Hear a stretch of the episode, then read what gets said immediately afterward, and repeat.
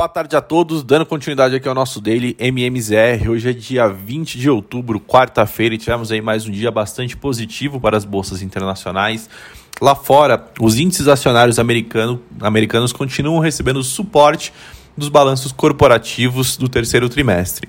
Segundo o levantamento do Credit Suisse, as companhias que divulgaram seus balanços até o momento superaram as expectativas de lucros em 14,1% com 84% delas reportando números acima do esperado.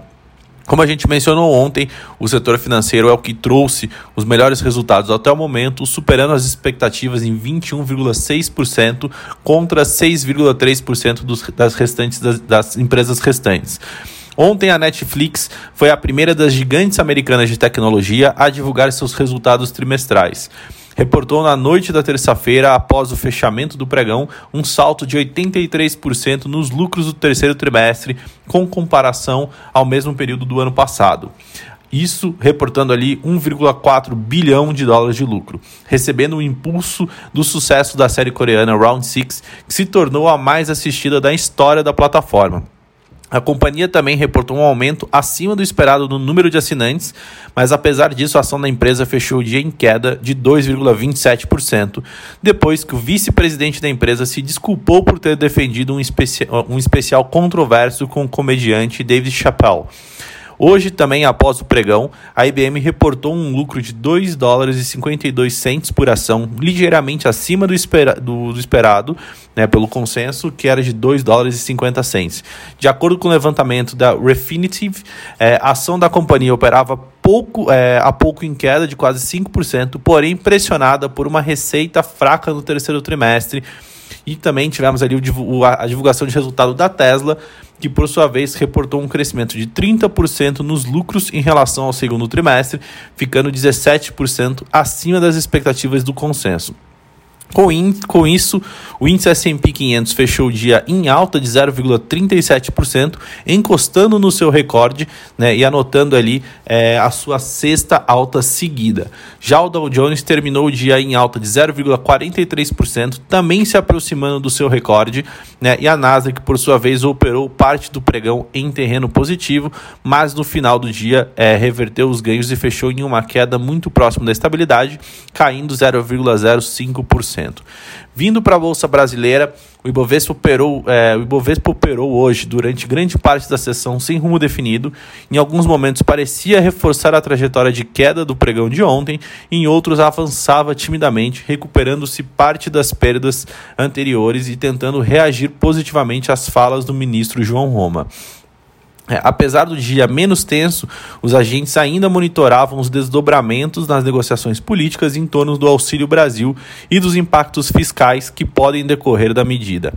À tarde, o ministro da Cidadania, João Roma, confirmou que o benefício seria de 400 reais, mas algo transitório até o final de 2022. Afirmou ainda que o governo não furaria o teto para viabilizar o, o programa, porém sem revelar a fonte dos recursos para o complemento e indicando que a saída será tratada na PEC dos precatórios. A velocidade do, da trâmite do projeto do Legislativo, no entanto, ainda não é clara. Nessa linha, o presidente do Senado, Rodrigo Pacheco, entrou em cena para tentar acelerar este processo. No final do dia, o índice é, andou muito pouco após alguns ajustes. O Ibovespa fechou o dia em alta de 0,10% aos 110.786 pontos.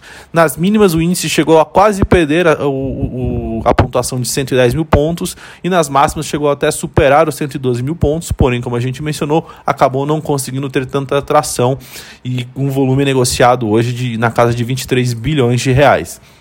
Vindo para a parte de câmbio, a forte queda do dólar observada, observada até meados da tarde acabou não se sustentando após o alívio inicial com as declarações de integrantes do governo reafirmando que o arcabouço fiscal será preservado o fato de que não houve explicações sobre de onde viriam os recursos para bancar o novo Bolsa Família de 400 reais por família acabou deixando os agentes locais novamente com a pulga atrás da orelha. Declarações dadas pelo ministro da Economia Paulo Guedes em um evento após o fechamento dos mercados voltaram a colocar pressão sobre o dólar futuro. Após tocar a mínima hoje de R$ 5,52 na, na intradiária, o dólar comercial encerrou o dia a R$ 5,55. No mercado futuro, que fecha mais tarde, e o contrato para liquidação em novembro, inclusive, apagou a queda e fechou o dia em alta de 0,17% a R$ 5,60 por conta da fala do ministro da Economia. É, já na parte de juros, os investidores continuaram digerindo os riscos, os riscos de que o Auxílio Brasil terá é, parte do financiamento proveniente de recursos extra-teto nesta quarta-feira e os juros futuros fecharam com um pregão regular em leve alta. No entanto, os vértices aceleraram o movimento na sessão estendida, que é o aftermarket, e chegaram a disparar 30 pontos bases em meio às falas do ministro da Economia, Paulo Guedes, aventando um perdão para os gastos extratetos e até mesmo uma revisão antecipada para a regra fiscal.